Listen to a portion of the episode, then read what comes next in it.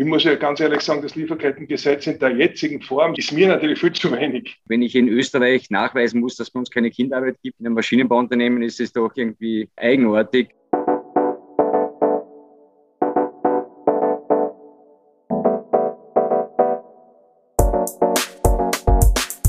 Willkommen bei einer neuen Ausgabe des Podcasts des österreichischen Industriemagazins. Mein Name ist Daniel Boselt darf Sie heute wieder in die Welt der Maschinen, der Automatisierung, der Innovation und der Zukunft der produzierenden Wirtschaft entführen. Für diese Episode hat EM-Autor Piotr Dabowolski den Schokoladehersteller Josef Zotter und den Maschinenbauer Andreas Vill zu einem Streitgespräch über das neue Lieferkettengesetz gebeten. Das Gesetz soll garantieren, dass Unternehmen ausschließlich Komponenten und Rohstoffe verarbeiten, die unter Einhaltung von Menschenrechten und Umweltstandards erzeugt werden. Darüber, ob das funktionieren wird, sind die beiden nicht ganz derselben Meinung. Hören Sie, warum sich Andreas viel von den neuen Regelungen in seiner unternehmerischen Ehre gekränkt fühlt und warum Josef Zotter bei allem Verständnis für diese Position dennoch lieber noch härtere Lieferkettenvorschriften sehen würde. Hören Sie auch, warum beide Unternehmen schon heute auf ethische und grüne Produktion setzen und wo sie die Grenzen ihrer Verantwortung sehen. Und nun, ohne weitere Verzögerung, viel Vergnügen mit dem Podcast des Industriemagazins. Powered by Speechlife. Speechlife, die effizienteste und genaueste Art, Sprache in Text umzuwandeln. www.speechlife.com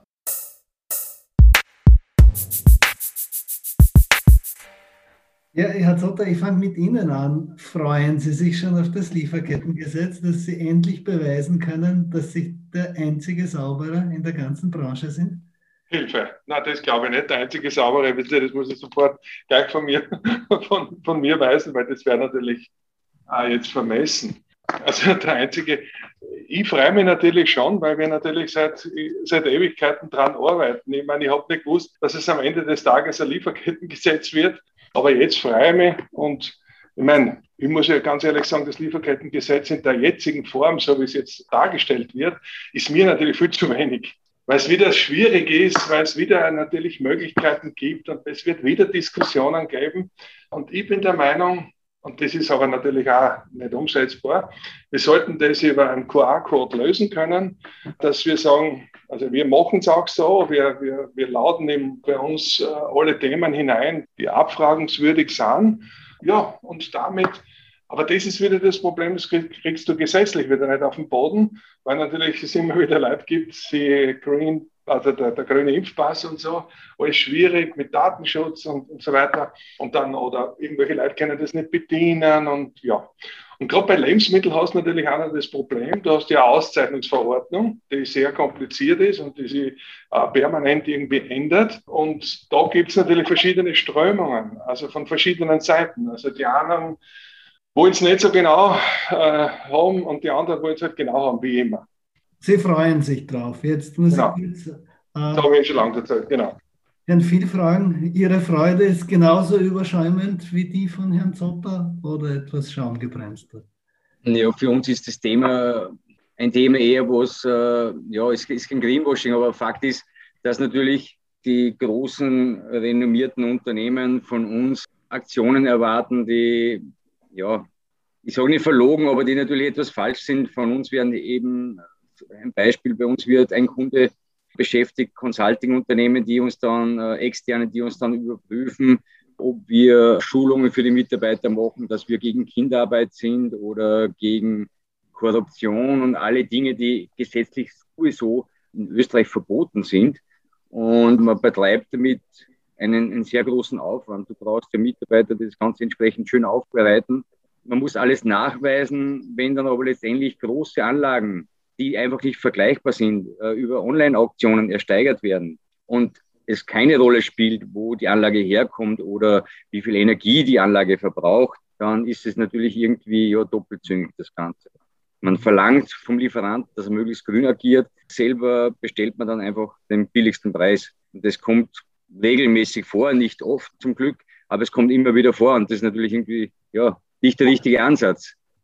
Könnte das darin liegen, also Ihre unterschiedlichen Zugänge, dass für Sie, Herr Zotter, das äh, Ausweisen davon, dass Sie ethisch agieren, ein direkter Verkaufsvorteil ist und für Sie, Herr Viel, nicht unbedingt oder sogar ein Nachteil? Es ist sicher kein Nachteil, weil wir letztendlich sehr stark geprägt sind durch unsere Unternehmenskultur und unsere Unternehmenskultur all diese Themen sowieso verneint und nie und nimmer zulassen würde. Ich sehe jetzt das nicht als Verkaufsvorteil. Es ist eher dann ein Nachteil, wenn es zur Bürokratie wird, das Ganze nachzuweisen. Weil wie gesagt, wenn ich in Österreich nachweisen muss, dass es bei uns keine Kinderarbeit gibt, in einem Maschinenbauunternehmen ist es doch irgendwie eigenartig. Und äh, man viel, wir haben einen extremen regionalen Bezug auch von unserer Lieferkette. Wir haben eine Wertschöpfung im Haus, die liegt bei 50 Prozent. Der Großteil der Komponenten äh, wird regional zugeliefert von Firmen, die uns zuarbeiten. Natürlich gibt es dann Roboter oder was, die wir einsetzen, wo wir dann nicht mehr sagen können, wo kommt dieser Chip her, der dann vielleicht in diesem Roboter eingesetzt wird oder wo kommen die Erze her. Wobei auch diese Roboter werden uns ja letztendlich vom Kunden vorgegeben, die wir einzusetzen haben. Das heißt, hier hätten wir gar keine, haben wir oft gar keine Wahl, welchen Roboter, welche Steuerung wir einsetzen, weil es gibt auch wieder der Kunde vor. Ja, ich meine, da muss man schon sagen, also das ist natürlich bei Lebensmitteln schon ist Ja, sicher. Ich habe einfach einen Kakao und es gibt Bananen und es gibt äh, einen Zucker und, und also diese Rohstoffe, die, die sind ja rückverfolgbar. Und um das, also deswegen bin ich natürlich ein, ein Befürworter, weil ich das sowieso bei mir, das Warenwirtschaftsprogramm, das wir im Haus äh, haben, sowieso alles aufzeichnet und, und alles dokumentiert ist und wir das auch jederzeit alles abrufen können. Und ich glaube einfach, ich, ich sage nochmal, ich rede jetzt von Lebensmitteln, ich verstehe das schon, was Sie sagen, eben mit den Komponenten, das betrifft ja uns ja natürlich letztendlich genauso. Kann man uns jetzt auch in die Schuhe schieben und sagen, naja, Zotter, wo kommen deine Maschinen her? Eben, wir, wir, wir haben auch Roboter da, äh, die Schokolade machen, sind die dann auch, da gibt es ja dann auch andere Diskussionen auch noch. Und ja, es ist halt leider, also so wie das Lieferkettengesetz, wie ich es bis jetzt vernommen habe oder wie es diskutiert wird, weil es ja um ethische Ansätze geht. Ich denke halt, wichtig ist trotzdem, dass, dass es einmal, ich meine, wie, wie weit die gesetzliche Grundlage dann da sein wird, wird man sehen. Aber dass diskutiert wird, weil das Problem, das betrifft ja eigentlich genauso wie uns. Wir haben ja alle das gleiche Problem. Ich, ich, ich habe in meinem Leben, ich weiß nicht, tausend Vorträge gehalten vor Leuten, die, ich sage nicht tausend, nur um eine Zahl zu sagen, ja, die es toll finden, dass biologisch gewirtschaftet wird, dass fair gehandelt wird und all diese ethischen Themen. Und am Ende des Tages hast du einen höheren Preis und dann, dann hört sich die Ethik für natürlich für früher auf. Ist ja logisch, weil dann irgendwer muss ja zahlen, nicht? Weil allen Mehraufwand, den wir produzieren, deswegen ist unsere Schokolade heute halt auch nicht, nicht die günstigste, logischerweise. Und deswegen äh, bin ich natürlich geneigt, je transparenter wir das machen können, und das gelingt uns ja eh eigentlich jetzt schon ganz gut, desto leichter tun wir uns mit der Preisstellung. Ja, und das wäre vielleicht auch eine Empfehlung für, für viele andere auch, dass man sie, das ist wie bei den Bauern, ja. Die Bauern schimpfen, dass sie kein Geld kriegen, dass das Fleisch nichts kostet, dass sie so ausgebeutet sind und die alles so schwierig ist. Und die sagen, der Konsument ist schuld. Und ich sage immer, der Konsument ist nicht schuld. Es ist der Bauer schuld, weil der muss seinen Preis machen. Weil wenn er, wenn er die Sau liefert um 60 das Kilo, die 100 Kilo Sau um 160 Euro, wenn man überlegt, das sind zwei Arbeitsstunden bei uns, wenn man sich nur die, die Größenverhältnisse vorstellt und da, da, da stimmt irgendwas nicht. Jetzt sind Sie, Herr Viel, aber wenn man den Vergleich vielleicht bemühen kann, eher in der Situation, der Hazota kann noch relativ einfach transparent machen, warum seine Schokolade halt so teuer ist und gibt ein bisschen den Ball vielleicht an den Bauer weiter und sagt, okay, der Bauer muss einfach mehr verlangen, statt zu jammern. Sie sind möglicherweise sozusagen bildlich gesprochen in der Situation des Bauern, der eben eigentlich mehr verlangen müsste, wenn er all das einhält, was man von ihm erwartet, Herr Phil?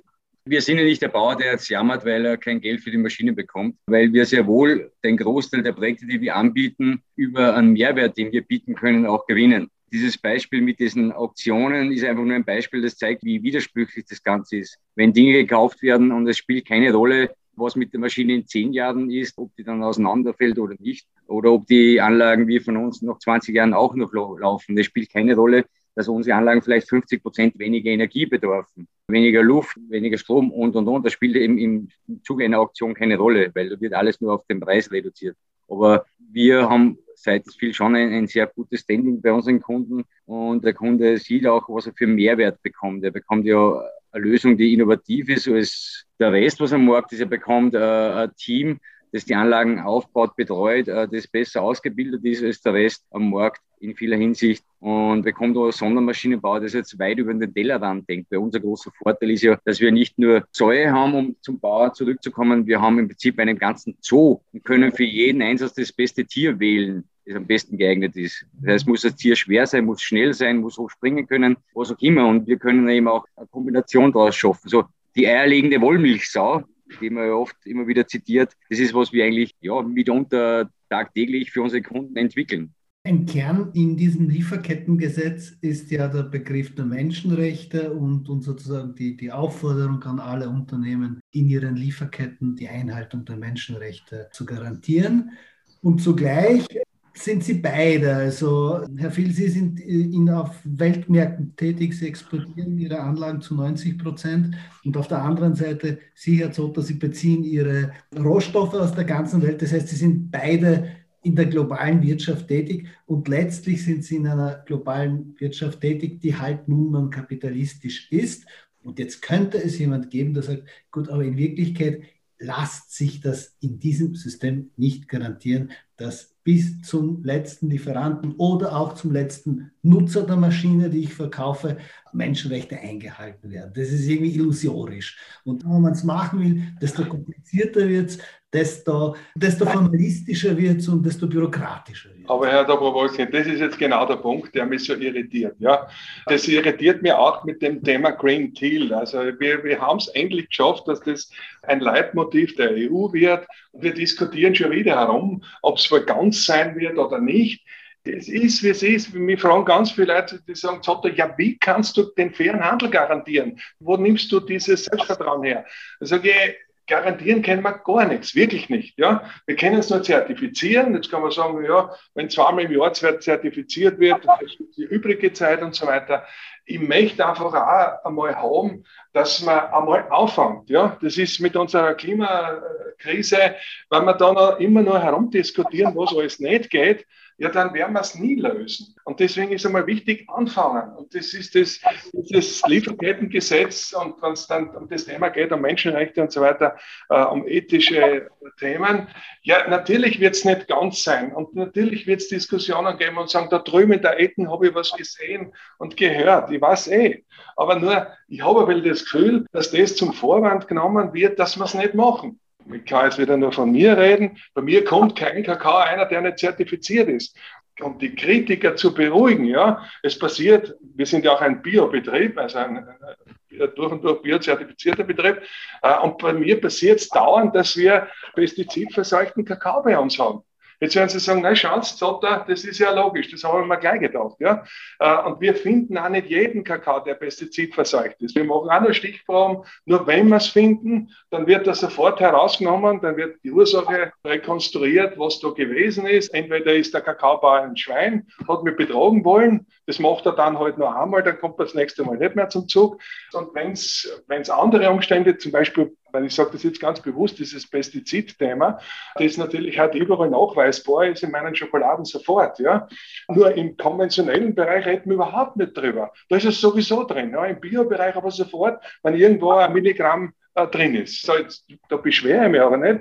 Aber ich will nur sagen, zu dem muss man auch stehen. Ja? Bei uns zum Beispiel war es so, durch die Klima, oder ist es so, durch die Klimaveränderung, das haben wir lang gar nicht gewusst, ist äh, der Kakao in Flussnähe. Man muss sich vorstellen, Kakao wächst ja sehr viel in tropischen Feuchtzonen und da gibt es sehr oft Überschwemmungen. Und das war uns bis vor fünf Jahren überhaupt nicht bewusst.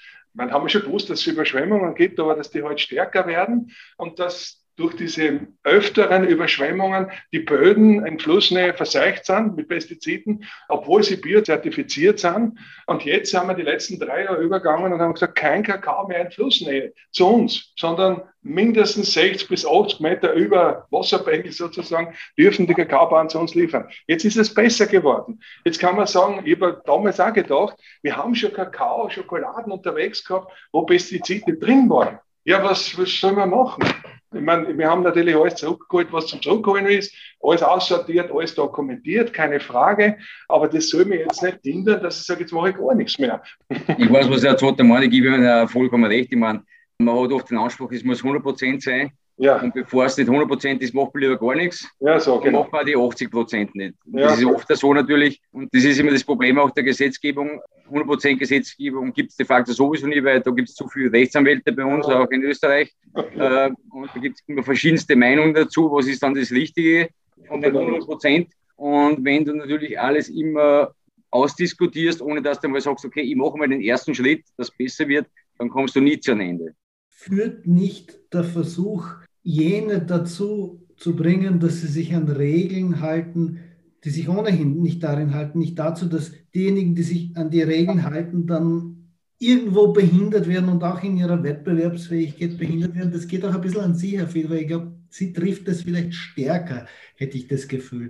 Ich würde nicht so sagen, weil bei uns, dadurch, dass wir Sondermaschinenbauer sind und unsere Tätigkeit selber, wir haben keine Roboter bei uns in der Produktion, wir integrieren im Jahr 200 Roboter, bei uns ist ein maßgeblicher Anteil der, Anteil der Arbeit. Und da ist sehr viel auch Kreativarbeit mit dabei. Das heißt, ich schaue auch nicht grundsätzlich, was die anderen machen, weil ich muss mich auf mich konzentrieren und auf das Unternehmen. Und wir schauen, dass wir in vielen Bereichen einfach ein Benchmark sind. Und das haben wir mittlerweile auch, glaube ich, in unserer Branche geschaffen und können so einfach mit besseren Mitarbeitern und besseren Lösungen überzeugen und auch mit, mit Mitarbeitern, die einfach, ja, wirklich motivierter sind und das spüren die Kunden und das bekommen wir auch zurück. Und das Beispiel mit den Online-Auktionen stört mich ja deshalb so, weil eben genau diese Firmen das machen, die uns vorher Zertifizierungsinstitute schicken, die sie aber auch nicht einmal selber im eigenen Haus haben, sondern auch wieder vergeben und über Sublieferanten machen. Und dann kommt jemand her und fragt dich Dinge, wo du sagst, was, wo bist du überhaupt? Bist du ein Unternehmen, das in Europa tätig ist oder irgendwo in der Welt? Und obwohl man so bemüht ist, dass man eben für gute Arbeitsplätze sorgt, wird man dargestellt, als wäre man dann irgendwo ein, ein, ein Ausbeuter, der gegen Menschenrechte vorgeht. Und das trifft dann, dann immer etwas bei der Ehre auch. Das finde ich super. Weil das ist das, was uns Unternehmer ja auch alle treibt letztendlich. Du bist im freien Wettbewerb, du musst dich dauernd, du musst dich besser darstellen, wie du vielleicht bist, was übrigens auch ein, ein schöner Käse ist. Übrigens eine, eine interessante Studie, die Fairtrade Österreich jedes Jahr macht, schon seit 20 Jahren und die läuft relativ immer gleich. Da fragen sie Leute auf der Straße 1000, ich weiß nicht, oder 2000, wer gern fair gehandelte Produkte möchte. Ja? Und da sagen 95 Prozent, ja, wir wollen. Und bei Bio, glaube ich, sind es sogar 80 Prozent, sind es um die 80 Prozent, aber Fairtrade eigentlich viel, viel mehr. Und die Wahrheit ist, die Wahrheit ist, was wirklich fair gehandelt äh, verkauft wird, sind 2 Prozent in Österreich. Und da siehst du auch, nicht, was das für Diskrepanz ist. Einerseits wollen es die Leute, aber es wird nicht, es funktioniert offensichtlich nicht. Also 2% ist es jetzt im Schokoladebereich, ein Segment, wo ich heute äh, tätig bin. Und ja, aber da sieht man schon, es ist ein Bedürfnis einerseits schon da, aber das Umsetzen ist halt ein schwieriges. Ne? Weil dann, man, man sagt ja immer, der Konsument hat es in der Hand. Also ich rede jetzt, wissen Sie, das ist ein bisschen ein Unterschied zu, zu Ihnen, Herr Frieder.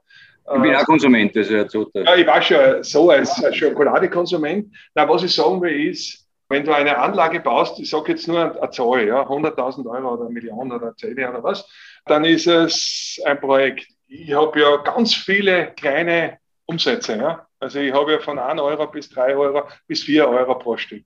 Das heißt, wir müssen ja relativ viel Stück produzieren und trotzdem ist jedes Stück, einzelne Stück kommt zum Kunden. Kunde macht es auf und sagt, das ist eine Zotterschokolade. Ich will mich jetzt da auch nicht beschweren, aber es ist, wie soll ich sagen, es ist halt enorm wichtig, da, äh, wie gesagt, da sind wir eher erfolgreich, Transparenz äh, zu erzeugen, weil es dann funktioniert. Und das wollte ich eigentlich vorher sagen. Wir sind so erfolgreich. Wir haben das letzte Jahr das erfolgreichste Wirtschaftsjahr aller Zeiten hinter uns. Und jetzt, das möchte ich auch gern, nicht weil, weil wir Klick gehabt haben, sicher, wir machen das Unternehmen schon lang, äh, haben schon viel Erfahrung. Bevor die Pandemie losgebrochen ist, haben wir gedacht, jetzt erwischt es uns sicher auch, weil wir sind ja auch Produkt, uns braucht man ja nicht. Wer, wer braucht, äh, Schokolade kann man sagen, braucht es, aber da gibt es ja von 1 Euro bis zu uns mit, mit 4 Euro. Also da kannst du es echt aussuchen, wenn's, wenn das Geld knapp wird. Ja? Und genau das Gegenteil ist aber eingetreten. Genau das Gegenteil ist eingetreten. Also wir haben, wir haben da sehr starken Tourismus auch. Äh, der ist natürlich zurückgegangen, weil wir ja nicht einmal offen haben können und haben das alles kompensieren können und haben auch eigentlich geniale Umsatzsteigerungen hinlegen können. Und da habe ich mir auch gedacht, warum ist das so? Das dürfte, und das ist jetzt meine Erklärung dazu, deswegen will ich auch Werbung machen fürs Lieferkettengesetz, dass ich glaube, diese Vorarbeit der letzten 15 Jahre, die wir schon geleistet haben, weil wir das schon vorher sehr transparent gemacht haben, die scheint sich jetzt zu rechnen.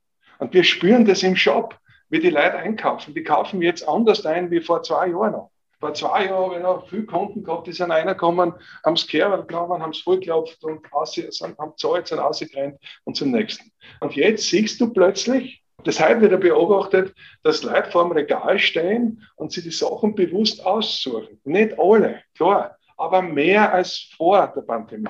Das hat ja auch damit zu tun, dass die Leute wieder nach Vertrauen suchen. Ich sage, wir sind ein Konsumprodukt. Nicht? Also das ist jetzt nicht etwas. Ähm es ist bei den Maschinenanlagen ähnlich. Also wir haben zwar jetzt keine Umsatzzuwächse gehabt im Vorjahr, weil natürlich äh, ist bei uns einige Zeit Betriebsleistung äh, niedriger gewesen. Aber was wir sagen können, wir haben in den letzten zwölf Monaten so viele neue Kunden gewonnen wie noch nie, ja. wo das Thema Vertrauen wieder ein Thema war. So ist es.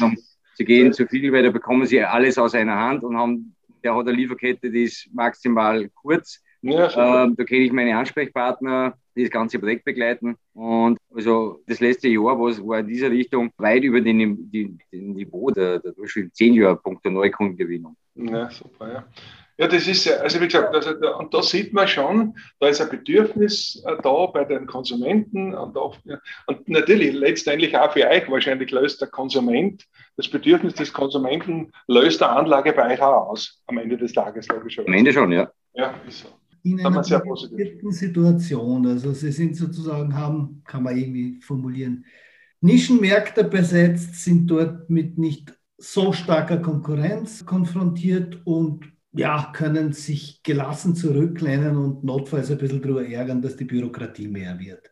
Haben Sie Verständnis, also Sie, Herr Zotter, für einen Billig-Schokoladenproduzenten, der sagt, das geht Sie nicht aus und, und Sie, Herr Viel, für einen ja, Auftragsfertiger, der Schraubenfertig, der kann da jetzt nimmer mehr auf die Sachen noch genauer hinschauen, weil sonst geht es sich preislich nicht aus. Können Sie dessen sei, seinen Missmut über Green Deal, Lieferkettengesetz und über den Versuch, halt die europäische Wirtschaft sauberer machen. Können Sie das nachvollziehen? Ja, grundsätzlich, wenn jemand jetzt nur noch Schrauben hat und sonst nichts im Portfolio, äh, dann äh, verstehe ich möglicherweise einen Ärger, aber ich sage mal, das Problem wird ein anderes sein, dass natürlich irgendwo vergleichbare Ware irgendwo produziert wird, die dann billiger sein wird. Und wenn man nur als Produkt reduziert wird und absolut vergleichbar ist, dann spielt einfach der Preis eine Rolle. Und wir sind Gott sei Dank nicht in dieser Situation, aber würde ich nur Schrauben verkaufen, würde ich mir mal die Frage stellen, ob ich noch das richtige Produkt habe. Ja, ich versuche jetzt gerade die Frage nochmal äh, aufzurollen, aber ähm, ist die Frage, Sie gesagt haben, ob man Mitleid hat oder, oder so, dass der. Na, Mitleid ist zu viel gesagt, aber Verständnis über den Ärger, dass man sagt, ich habe andere Probleme als Unternehmen, als mich darum zu kümmern, dass Europa. Das haben Sie gesagt, also ob man in der Nische spielt oder ob man jetzt Marktführer sein will oder so. Ja, das ist, das kann ja der Unternehmer entscheiden. Ja, weil wenn du sagst, ich will Marktführerschaft, dann gibt es andere Spielregeln. Nicht? Für den ist natürlich ein Lieferkettengesetz nicht so super, weil der muss, als wenn er das Ziel hat, Marktführer zu werden, sonst wirst du nicht Marktführer alle, alle Features ausspielen, die es noch gibt. Das ist ja, da brauchen wir, glaube ich, gar nicht diskutieren. Ich habe überhaupt keine Lust, Marktführer zu, wirklich nicht. Nicht einmal ansatzweise für irgendwas. Ich, wir wollen gute Produkte machen, das funktioniert, wir können gut leben davon. Ich kann meine Mitarbeiter gut bedienen, es passt alles. Es, das muss man auch mal sagen dürfen dass man zufrieden auch vielleicht ist, weil das, was wir jetzt die letzten 20 Jahre gemacht haben, nur Wachstum, Wachstum in alle Richtungen, ja, wo wollen wir hinwachsen? Weltmarktführerschaft ist dann schön, wenn du eine Monopolstellung hast, und dann tust du relativ leicht mit dem Markt, wobei das geht natürlich nur dann, wenn der Markt sehr überschaubar ist und das sind wir nur auf einem Gebiet. Und ansonsten äh, geht es bei uns immer um eher das Thema der Technologieführerschaft. Wir wollen einfach die beste Lösung, die wir versprechen, auch halten. Und die, das, die Größe des Wachstums ist jetzt zweitrangig. Wir haben nie ein Ziel gehabt, wir wollen bis zum Zeitpunkt X so viele Mitarbeiter haben. Das war nur eine Ausrichtung natürlich von den Kennzahlen her. Und wir sind auch immer gewachsen. Aber ich, ich sage immer, ich kann mir von dem nichts kaufen. Ich, ich habe kein Foto in, im Geldtaschel vor der Firma oder ich erzähle auch nicht untereinander, wie viele Mitarbeiter wir haben, wo ich unterwegs bin, weil da rede ich auch generell nicht über die Arbeit. kann man von dem nichts kaufen, wenn wir jetzt 10% mehr oder weniger Gewinn machen. Wegen dem schlafe ich nicht besser oder, oder schlechter. Das ist mir relativ wurscht. Es muss einfach passen. Und die Dinge, die man macht, muss man gern machen und man muss halt immer in den Spiegel schauen können. Das ist so, so mein Ansatz. Und, und auch, wenn man wahrscheinlich nicht hundertprozentig richtig macht und wenn es dann irgendwo in der Lieferkette oder auch bei den Kunden irgendwo Probleme gibt, irgendwo muss man halt einmal aufhören zu denken, weil sonst wird man ja verrückt. Ich weiß nicht, was, äh, wir bauen viel für die Automobilindustrie. Wenn ich das denken müsste, okay, es werden mit Autos auch äh, Unfälle produziert, wo Menschen sterben. Äh, wenn ich jetzt noch weiter denke, äh, ja, dann müssen wir jetzt zurück zur Steinzeit dann gehen. Powered by Speechlife. Speechlife, die effizienteste und genaueste Art, Sprache in Text umzuwandeln. www.speechlife.com Das war der Podcast des österreichischen Industriemagazins. Zu finden sind unsere Podcasts auf den gängigen Plattformen. Wenn Ihnen gefallen hat, was Sie hörten, freuen wir uns über positive Bewertungen und natürlich umso mehr, wenn Sie uns folgen. Produziert wird unser kleines, aber feines Medium von Michaela Capelli, Daniel Poselt und meiner Wenigkeit, Udo Fleudel. Bis bald!